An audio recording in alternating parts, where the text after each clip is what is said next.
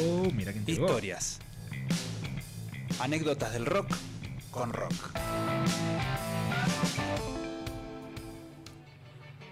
Sí, señores. Perdón, pero esa no es la artística que está preparada. Pero tiene que ver con la cosa. A ver. Sí, sí, tiene que ver con la cosa, es una historia. Tiene que ver con el señor. A ver si te digo, William Michael Albert Broad. ¿Quién será? Bro, un bro. Bro, Broad. ya sé, ¿Lo tenés? sí. ¿Vos?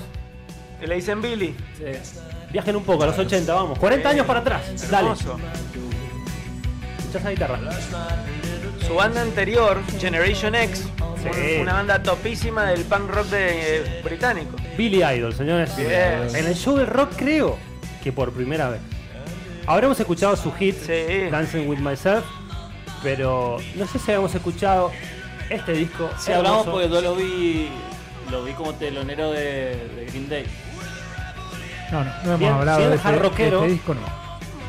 Temazo, temazo, eh. Aparece en una época, bueno, él claro, forma Ge- Generation X, después se separa, empieza a cantar y empieza a hacer sus discos solistas en los 80. Este disco se llama Rebel Yell Y se muda a Estados y Unidos. se mueve a Estados Unidos, exactamente. Que ahí forma una banda que luego la separa y después queda como el protector del solo con el guitarrista Steve Stevenson, que la rompe toda, de esos violeros tipo Van Halen con todos los trucos. Y logra mezclar perfectamente, por eso le fue tan bien, el punk rock con la, en la new wave. Entonces tenía Exactamente. esa, esa, esa mezcla perfecta Exactamente. y así unas can- hizo unas canciones. Impresionante. Bueno, el primer disco se llamaba Billy Idol y tiene un par de hits que, que puede ser que lo escuchemos. Eh, hermoso, ent- entre otros Dancing with Myself, que fue un hitazo Hiper hit, sí. que sigue escuchando en el por acá todavía, Sí. en las paredes del por acá. Eh, y después hizo este disco, se llama Rebel Yell, que salió en el 83, estaría cumpliendo 40 años, eh, donde se despliega con, con- con toda esa jerarquía que ya traía y una manera de cantar. muy 40 especial. años y, y súper vigente el disco. Sí. Porque la verdad es que lo escucháis y no parece un disco que de hace 40 años. Suena 80, Sí.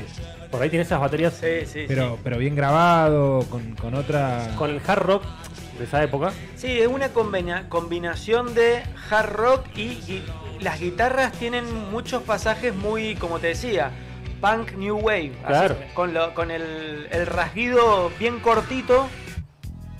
Oh, Una Tremendo. balada, una baladaza Tremendo, tenía Dios este mío. disco. Temazo. qué número uno. Eyes Without a Face, 1983, Billy Idol. Terrible.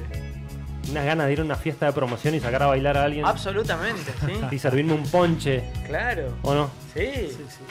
Y al ponche con, con la petaca le pones un poquito de, de alcohol, así. ¿La hiciste? Eh, ¿Quién no canuteó una petaca en Escuchá, una fiesta, no? escuchá. No sé de qué estás hablando. Luchito es un tipo de, de la petaca, ¿viste? Sí, Sigue teniendo sí, sus sí, petacas. sí, No, sí. no la camufla. No la camufla. ¿Qué trajiste hoy? No, Justo puede ser? cuando te, te- te levantamos al- el petaca man y no, y no la traes. Terrible canción. Vamos a por esperar que favor. llegue el estribillo porque es hermoso. Eh, Y se lo lleva. ese coro es todo, ¿eh?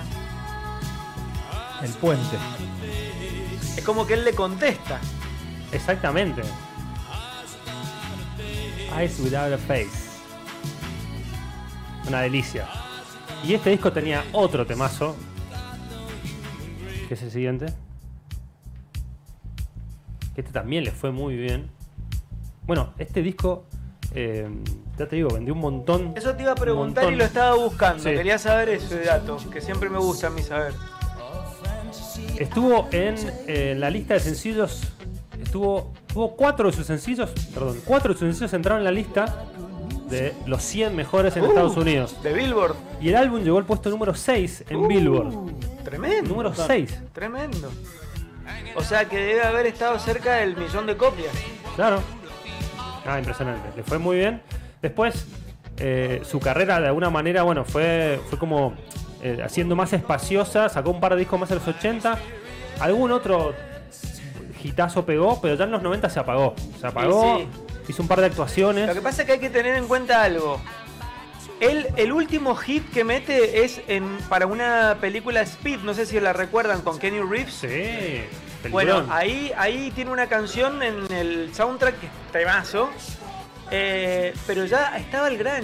El grunge El mató grunge a arrasó. todo lo que venía de los 80, lo destrozó. Exactamente, arrasó. O sea, podríamos traer algunos temas co- a la sección de Uf, qué temas.